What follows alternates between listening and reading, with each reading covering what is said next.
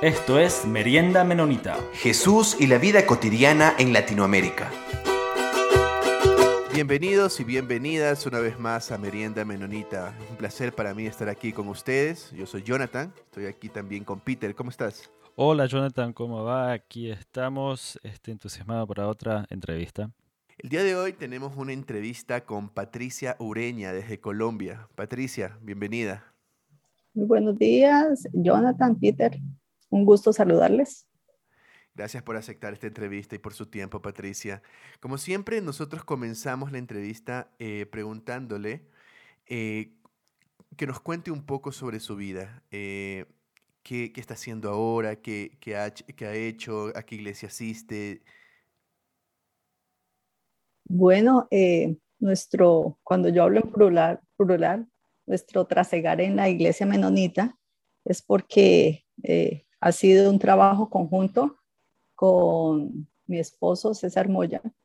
Hemos sido eh, colaboradores de la iglesia por muchos años, ya son más de 38, casi 40 años eh, de una caminata conjunta en la iglesia menonita colombiana que se inició en los albores de los años 80, diría yo, eh, cuando éramos unos jovencitos en, la Universidad del Tolima, unos jóvenes inexpertos, eh, reaccionarios ante tanta eh, injusticia, convulsión que veíamos en la sociedad colombiana, especialmente en la región del Tolima. Somos del Tolima, de Ibagué, allá nos forjamos, crecimos y en ese ambiente universitario comenzamos a participar del el movimiento estudiantil y el movimiento estudiantil cristiano especialmente, pero también, eh, por supuesto, que participábamos de las marchas, de las revueltas estudiantiles, entonces un poco de los movimientos de, de salir y de, de, gritar consignas de libertad para todos, de paz, de justicia, pero nunca por el ala violenta, por supuesto. Allí conocimos eh, otros jóvenes inquietos también, pero también por el lado de la de la formación cristiana, comenzamos a asistir a un grupo eh, cristiano y inquietos por este lado de la formación cristiana, eh, nos convocaron para asistir a, a, un grupo de oración dentro, del, dentro de la universidad y llegamos a este grupo y nos comenzaron a formar en el discipulado, en el seguimiento a Cristo.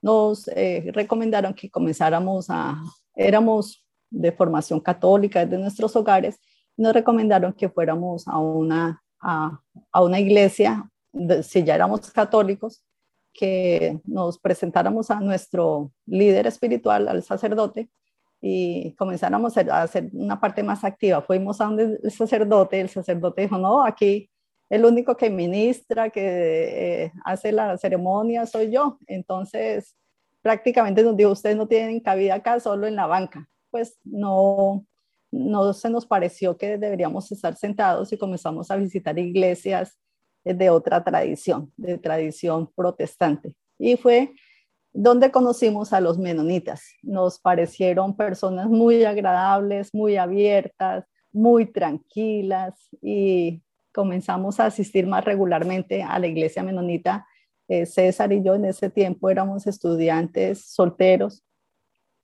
Eh, la iglesia menonita nos abrió sus puertas, nos brindó el espacio para ejercer el liderazgo. Eh, fueron muy, muy acogedores.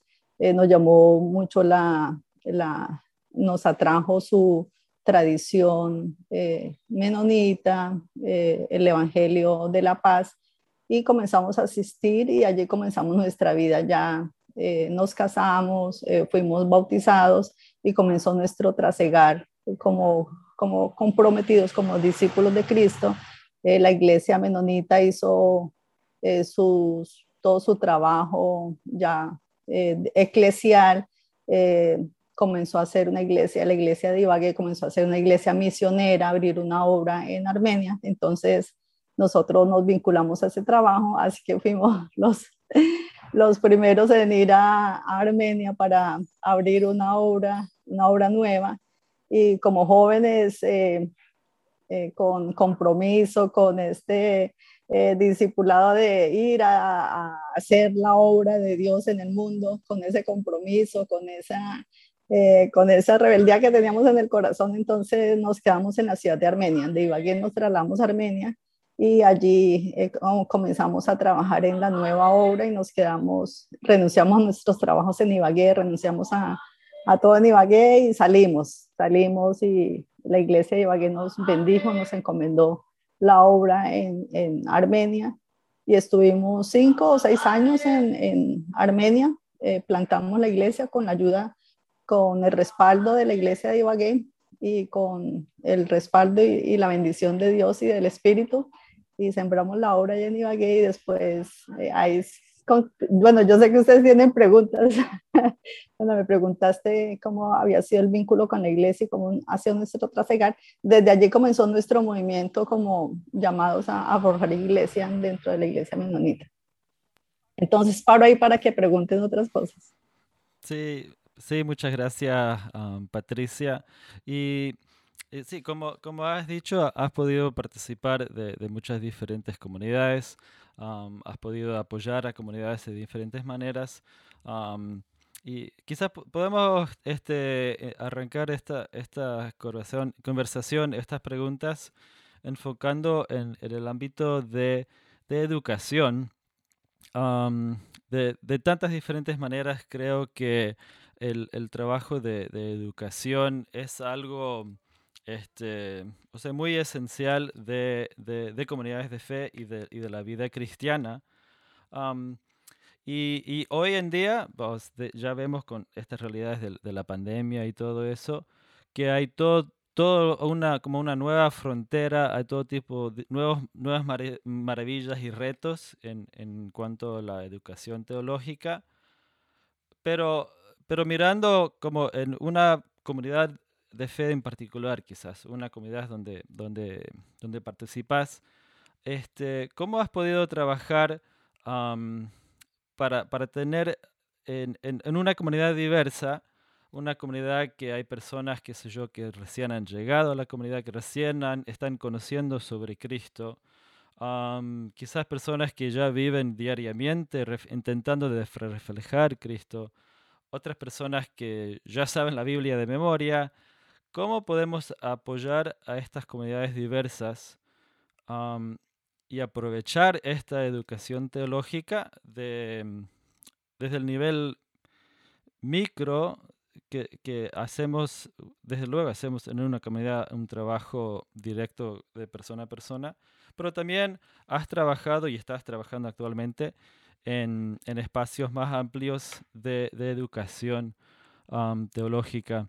Este, entonces, ¿qué, podrías decir a una persona, una persona X que está trabajando ahorita en un programa de educación cristiana en su pequeña comunidad de fe con todas estas nuevas realidades que, estamos viviendo y estos desafíos que, que cada comunidad puede tener?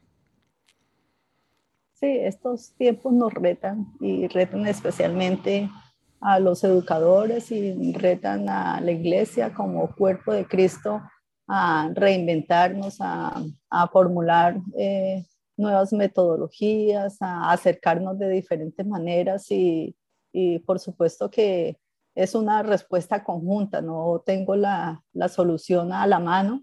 Eh, por supuesto que tenemos eh, situaciones desafiantes, diría yo, en, nuestra práctica eh, eh, discipular eh, ha sido a través del acercamiento, de la, del pastoreo casi vivencial, de cercanía, de, vivir, de, formar familia, porque la comunidad de fe no es, no es, no era, digamos, en el pasado, solo la asistencia a los cultos, sino el, sentir de comunidad era la, convivencia entre semana, las, el participar de, sus, de las luchas, de, el participar de las necesidades de la gente, las necesidades sentidas, eh, el poder eh, participar de las, de las actividades de la vida, de la cotidianidad de la gente, ¿no? Ese, ese acercamiento, ese,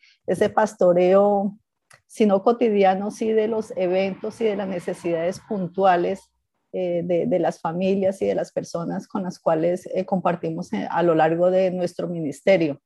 yo diría que ahora es un gran reto para, para las congregaciones, para los líderes, para los agentes pastorales, nos quedan los, las cosas virtuales, nos quedan las llamadas telefónicas, pero hay que superar, bueno, estamos en jornada de vacunación, estamos con protocolos de, de, guardar la distancia, nos queda ser recursivos, nos queda todavía hacer seguimiento.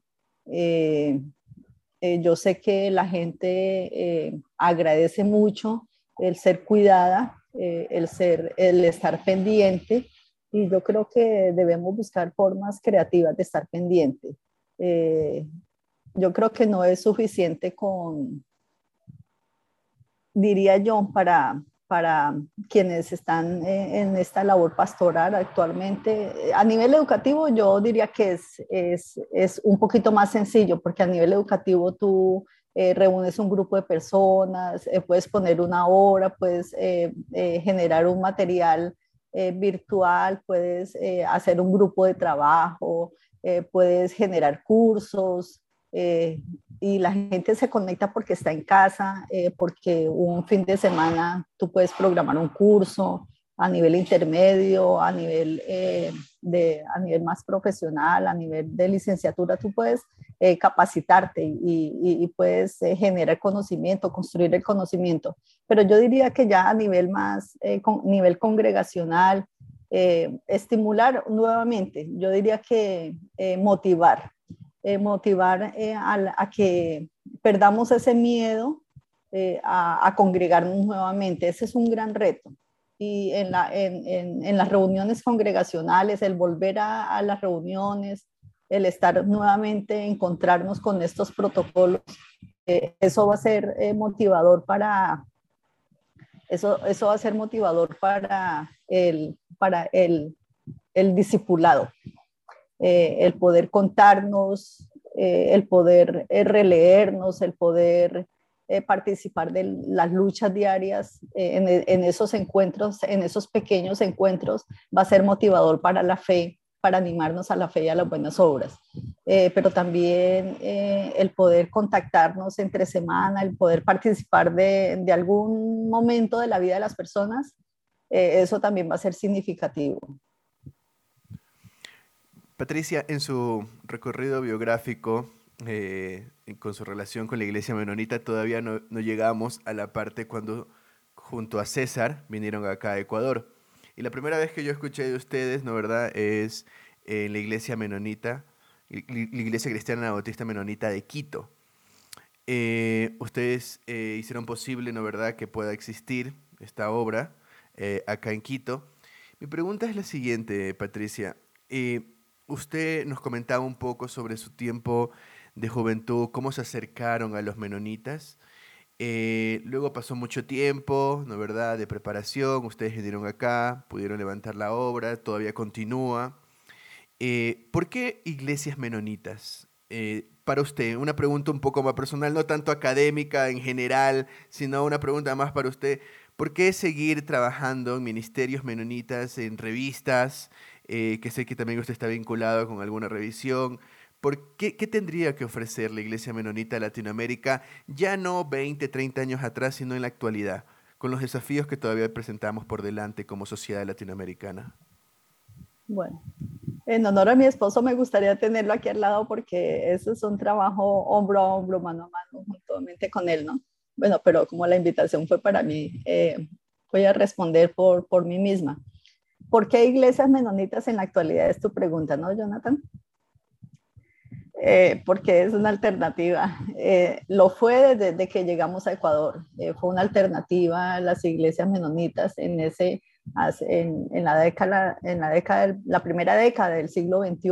Llegamos a Ecuador en el año 2000, justamente cuando toda esa convulsión en Ecuador. ¿Te acuerdas cuando el proceso del, del, feriado bancario, la dolarización, eh, esa época tan injusta cuando muchos migrantes estaban saliendo para... Hay que hablar del contexto, eh, porque la iglesia sin el contexto no tiene validez y por eso eh, la iglesia responde. Cuando la iglesia no se entrega al pueblo, el pueblo no se entrega a la iglesia.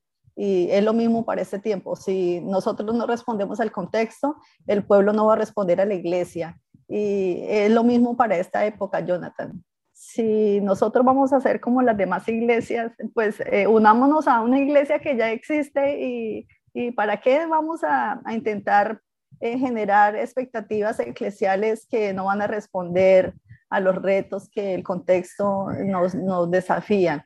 Entonces, eh, por eso unir esfuerzos a, la propuesta de iglesias anabautistas es importante porque somos iglesias eh, que tenemos una propuesta eh, que ofrecer, una propuesta válida para este contexto, una propuesta en un contexto violento, iglesias de tradición de paz, eh, iglesias que trabajan por la reconciliación, iglesias que trabajan por este sentir de, de jalonar esfuerzos de no más, no más de todo lo que tenemos, no más de, de tanta, parar, parar tanta, eh, eh, tanta corrupción, tanta violencia hacia la, hacia la niñez, tanta violencia hacia las mujeres, tanta violencia hacia, hacia la naturaleza.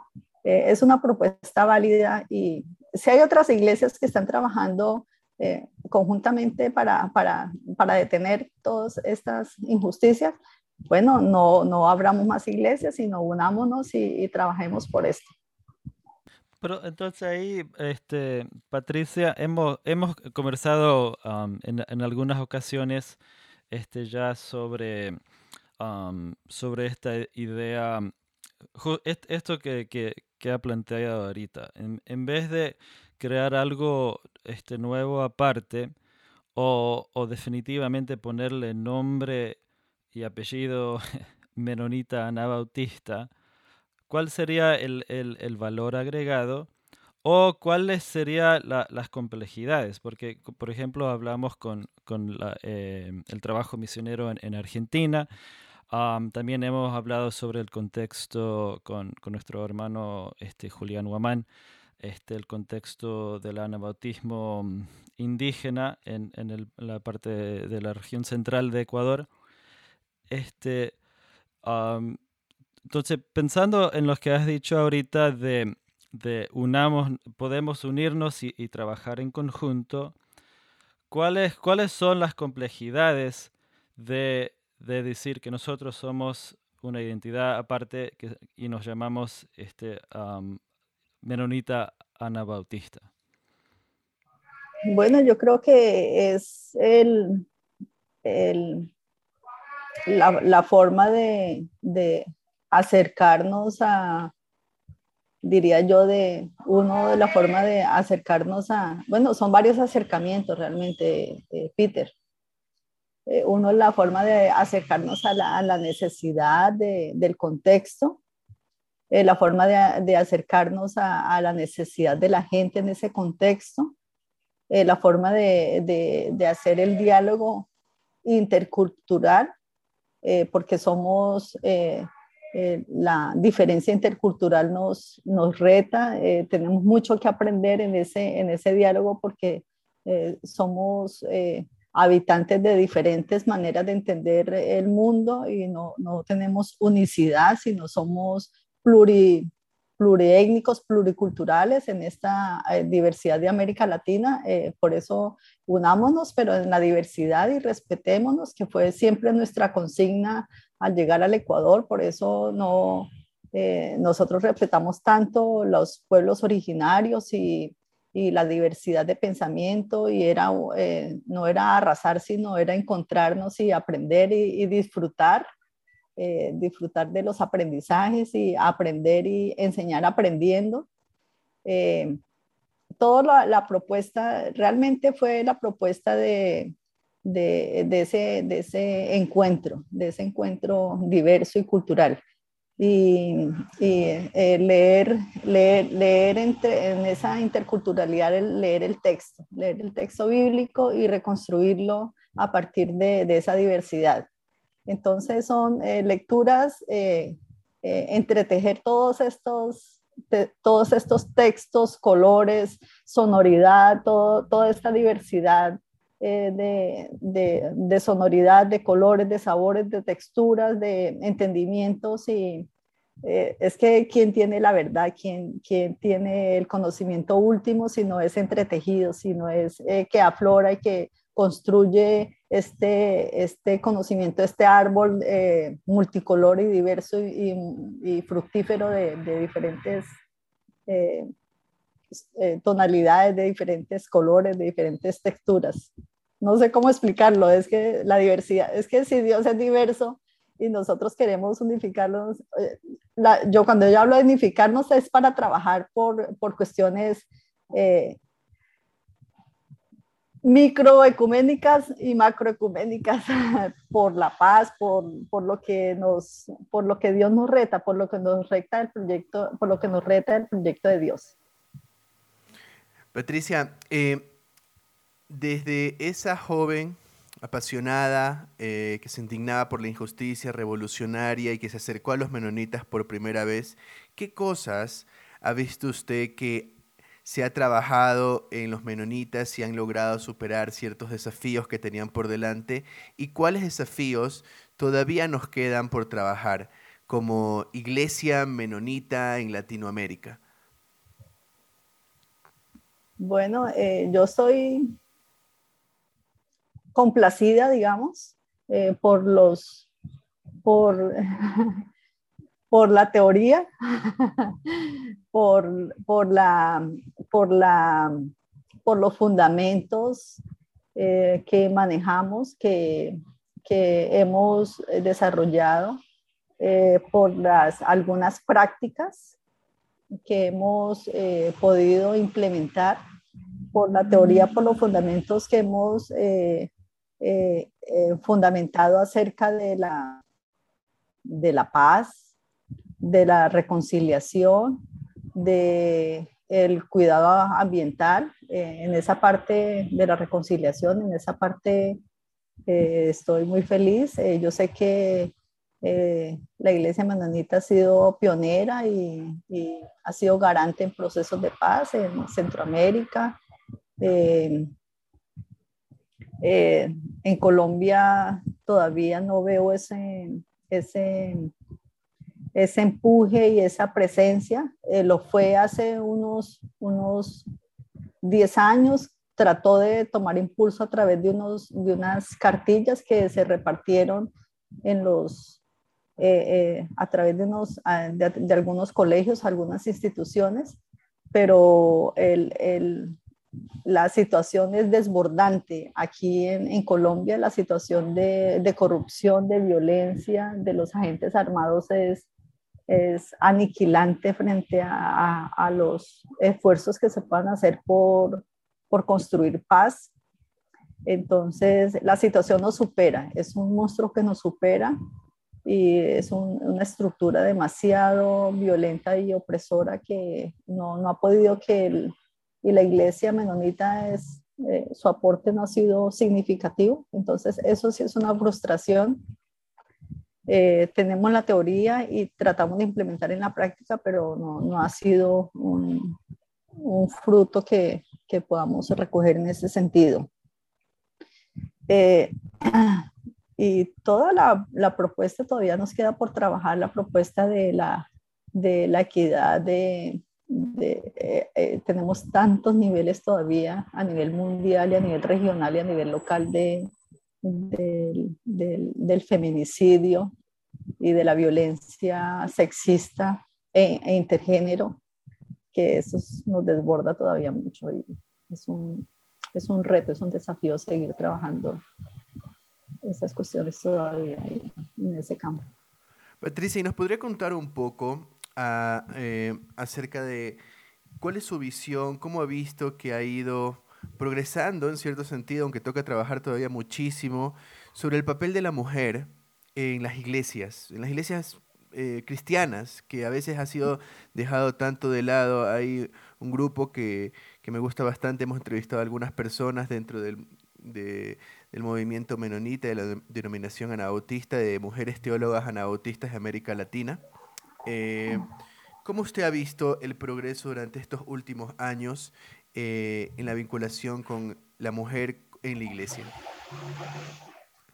Pues eh, son muchos, yo creo que las mujeres han, bueno, hemos, pero en, en, general las mujeres hemos, han sido muy valientes con, siguiendo los, los pasos, siguiendo el ejemplo de, la Asociación de Mujeres en, el África, que fueron pioneras en su propio desarrollo, en su propia capacitación, en su propia formación, los núcleos que comenzaron a hacer resistencia y comenzaron a formarse, comenzaron a ser mujeres eh, no solo eh, eh, forjadoras de la capacitación, sino que la, la capacitación impulsa sus propias microeconomías y tú sabes que la, la, educación va a la, a la, mano del desarrollo y de la liberación. Entonces, eh, eh, no es liberarse para, para eh, subyugar, sino liberarse para traer felicidad y para traer transformación y cambio. como ves, entonces, toda, esta, toda esta propuesta de, la, de, los sectores marginales que traen liberación y felicidad y traen transformación de vida. Eh, también se implementó aquí en América Latina con la educación popular y va muy de la mano con la enseñanza del educador cristiano Paulo Freire.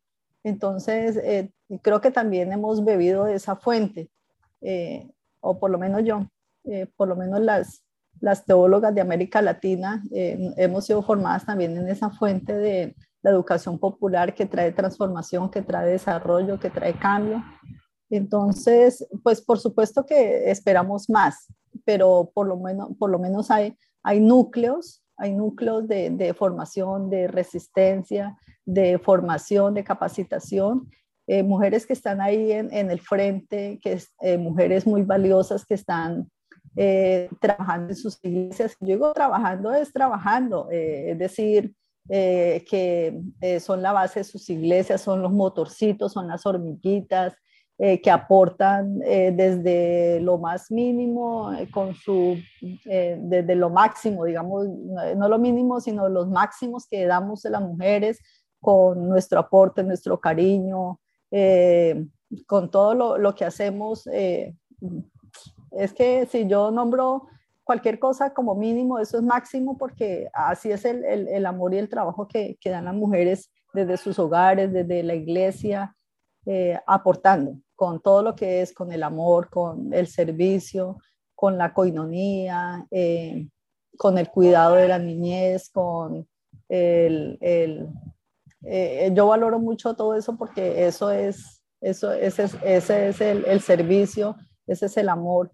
Eh, otras mujeres que incursionan en, en la universidad, que eso también es muy valioso. Otras mujeres que incursionan en la escuela dominical, eh, que se están poniendo al día en los estudios teológicos, todo eso es muy valioso. Entonces yo no puedo dejar de reconocer eh, todos estos eh, esfuerzos y logros que, han, que han forjado a nuestras mujeres en las iglesias.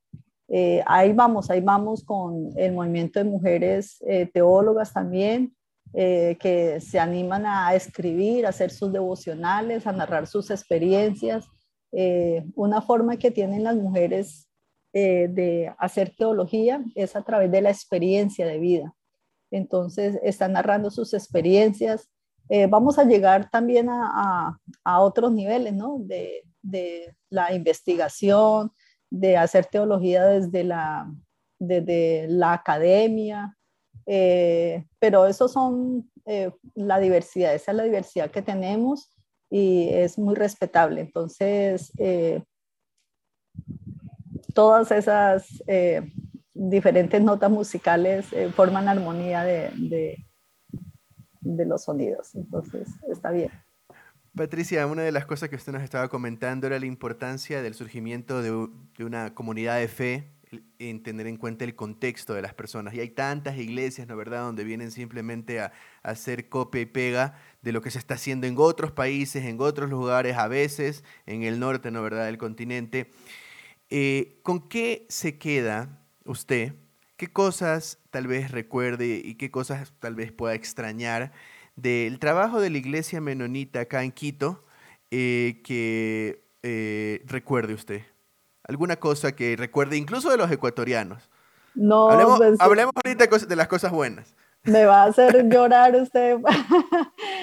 a veces estoy aquí en Barranquilla y digo, me voy, estoy en estoy en Cartagena y le digo a mi esposo, me voy para Quito, pero eh, diciendo, me voy para Barranquilla a mi casa, digo, entonces nos vamos a regresar a, en vez de decir Barranquilla, digo, voy a regresar a Quito o estoy hablando por teléfono y estoy diciendo, no, es que en Quito tal cosa o estoy pensando en un almacén y pienso es en, de Prati o estoy haciendo alguna cosa y recuerdo eh, el yogur del Amazonas este, estoy haciendo alguna cosa y me acuerdo es cuando salíamos con, las, con la, la familia de la iglesia. Bueno, entonces sin nostalgias, no, con mucha nostalgia. este, recuerdo eh, la familia, la familia de la fe. Patricia, regresando un, poquito este, a, esta, a, lo que nos estaba comentando sobre el trabajo con, con mujeres, y, y, quizás esto viene algo de, de, de lo que estoy experimentando ahorita y, lo que he visto en, en diferentes comunidades. Este, como, como, has dicho, hay, hay mucho, mucho trabajo que, que, se ha hecho, que se ha hecho, que se viene haciendo con MTAL y otros, otros espacios. pero este, Uh, ¿Cómo? Y bueno, también hemos conversado últimamente con, con algunas mujeres con, con Mendivado, con Almenda Fantilla antes sobre esta realidad de, de, cómo apoyar este, a, a comunidades, a, a, mujeres, a espacios donde se ha hecho tanto enfoque en, en la cuestión de, o la realidad, el poder de, de oración y de fe. Y, y en este contexto de, de algo tan este, patriarcal, de, machista en algunas comunidades, donde se ha enfocado tanto en que si yo personalmente trabajo en oración y en fe y en dentro de mi comunidad hacemos, ah, oramos y tenemos fe, podremos salir de esto. Pero entonces, ¿cómo, cómo este, no sé si, si cambiar esta, esta realidad o cómo podemos aprovechar esta realidad, esta énfasis en oración y en fe eh, en estas comunidades donde todavía están luchando tanto con, con esta, esta, esta marginalidad, este, bueno, esta realidad de, de empobrecimiento de, de, la mujer? Eh, bueno, para, eh, por supuesto que las respuestas son un, un, punto de vista, ¿no? Y como punto de vista, pues hay muchos puntos de vista y esto es solo una perspectiva. Pero eh, lo que yo te puedo decir, Peter, es que en, en, en estas situaciones lamentables de perspectivas eh, patriarcales y, y, a lo que nos ha llevado lastimosamente que hemos sido arrastradas las mujeres en estas situaciones eh, lastimosas de enfrentar eh, la vida con y someternos a, a situaciones donde no nos enfrascan y no podemos hacer más que orar y esperar eh, y, vamos a, esperar son eh, realidades de negatividad y de mal, porque no eh, la realidad no va a cambiar si no, si no hacemos cosas por cambiarla. Entonces, ahí es donde yo creo que entra en acción lo que, lo que podemos hacer como, como agentes de, de pastoral. lo que podemos hacer es comenzar a, a, llevar la, educación crítica, la educación transformadora, la educación reflexiva, entrar a trabajar con, con nosotras mismas, con las mujeres, repensar cuáles son los puntos de quiebre para esa situación, cuáles son las causas, las raíces de, de esa situación, eh, en dónde están los, los focos de, de, esa opresión, eh, de dónde surge toda esa problemática, eh, cuáles son los responsables de, de esas situaciones y cuáles son los males que hay que sacar de raíz, cuáles son los males que hay que vencer. porque realmente conociendo las razones, las causas, eh, se pueden atacar eh, esas, esas razones y esas causas y eliminarlas de la vida de las personas. Y, hemos visto eh, infinidad de casos durante nuestros más de 35 años de experiencia pastoral.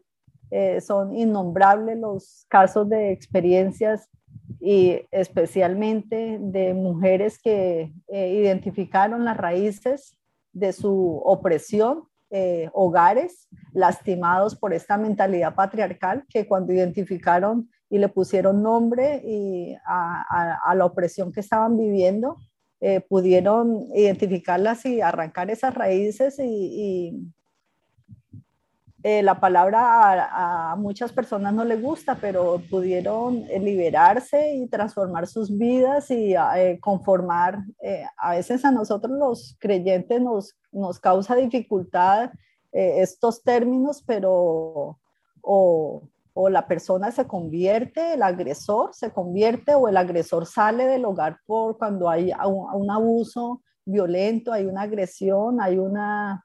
Hay un, un, abuso hasta a violencia sexual contra la niñez o hay una violencia eh, física contra la mujer, hay un maltrato eh, opresivo psicológico o físico y se termina esta situación o psicológico.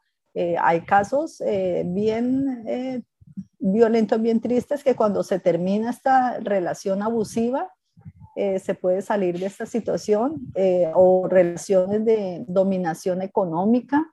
Bueno, eh, hay, hay situaciones de todos los colores que tú lo quieras identificar, las problemáticas de, de diferentes problemáticas que tú, de doble moralidad, matrimonios con dos esposas, de, todos los causas que tú quieras imaginarlo donde había que ponerle fin a la situación y ponerle nombre, identificar la opresión y el opresor, acabar con esa situación, eh, ayudarle a las personas a identificar eh, los agentes que estaban causando esta situación.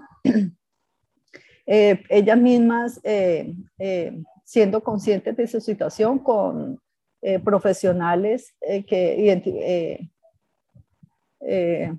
profesionales psicólogos familiares que trabajaron en la situación, o no solamente responsabilidad pastoral, eh, en parte era acompañamiento pastoral, pero eh, responsabilidad de los, de, los eh, profesionales en, sus áreas para ayudar en estas situaciones, acabar con esa situación de dominio patriarcal.